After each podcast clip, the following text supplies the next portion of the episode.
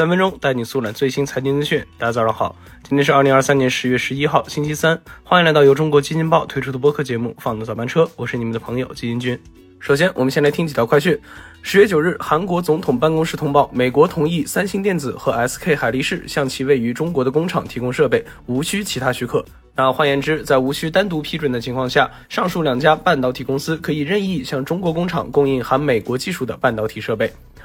近日，英特尔的首席财务官在花旗分析师会议上暗示，消费者将会在明年因为 Windows 而选择升级自己的处理器。那虽然没有明确说明，但是考虑到微软和英特尔的密切联系，Windows 十二很有可能要在明年和大家见面了。十月十日一早，碧桂园正式宣布将对其境外债务进行重组。碧桂园在公告中称，截止到公告日，公司尚未支付某债务项下本金金额为四点七亿港元的到期款项。同时，公告还透露，碧桂园将积极推进境外债务管理措施。那截至目前，碧桂园境内共有九笔公司债券展期方案已获得相关债券持有人的必要同意，共计约一百四十七亿元。好，快讯之后，今天金君来和大家聊一聊减肥药。那相信对于很多人来说，减肥这个事儿一直都是一个永恒的问题。有人靠饿，有人靠运动，也有人靠吃药。这不，最近减肥药的热度再一次在市场上飙升。近一个月以来，Win 的减肥药指数狂飙百分之十二点五三，国内国外一堆减肥药厂家市值直线飙升。而减肥药赛道如此火爆，少不了两个原因。首先就是各家药企在药物方面的研发。那基金君查了一下，目前国内外获批上市的减肥药主要有奥利司他、利拉鲁肽。司美格鲁肽等等，那它们分别靠着减慢肠胃蠕动来抑制食欲，要不就是抑制肠道内的油脂吸收来排油，从而减少热量摄入来达到减肥的目的。那其中通过减慢肠胃蠕动来控制食欲的利拉鲁肽和司美格鲁肽是目前市面上普遍认为效果相对较好、相对安全的减肥药。那其中司美格鲁肽系列产品在近期还得到了马斯克的亲自试用和站台，在产能未得到完全释放的情况下，上半年总销售额已经达到了九十二亿美元。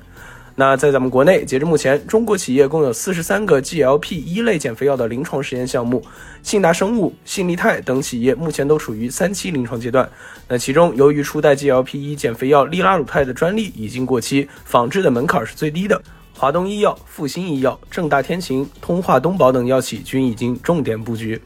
那其次，减肥药的火爆也离不开世界范围内肥胖问题的日益严重，就不用说出了名的肥胖国度美国。据咱们中国居民营养和慢性病状况二零二零报告显示，我们也有超过百分之五十的成年居民超重或肥胖。对于超重和肥胖患者的体重控制，已经成为了世界范围内迫切的临床需求。那如此需求也直接导致了资本扎堆入局减肥赛道。据弗罗斯特沙利文数据，二零二一年国内减重市场规模为二十一亿元。二零一七年至二零二一年复合增速为百分之七十一点四，预计二零二六年的市场规模可以达到一百一十一亿元。巴克莱银行估计，未来十年全球减肥市场的价值可能突破一千亿美元。那今年以来，国内减肥药公司共有十家涨超百分之十，排除前天晚上刚刚发布公告澄清没有减肥药相关业务的长山药业。其余厂商今年以来平均涨幅高达百分之十点九六。与此同时，海外减肥药厂市值也在飞速飙升。诺和诺德今年以来涨幅达到了百分之七十二点七四，李来涨幅达到了百分之六十三点四八。那其余厂商大部分也都取得了较大的涨幅。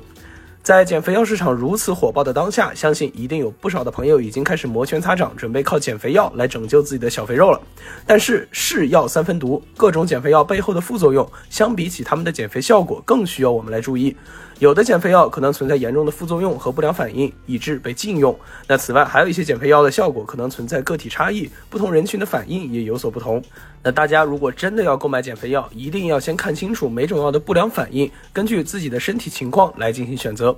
好，以上就是我们今天放的早班车的全部内容，感谢您的收听，我们明天同一时间不见不散。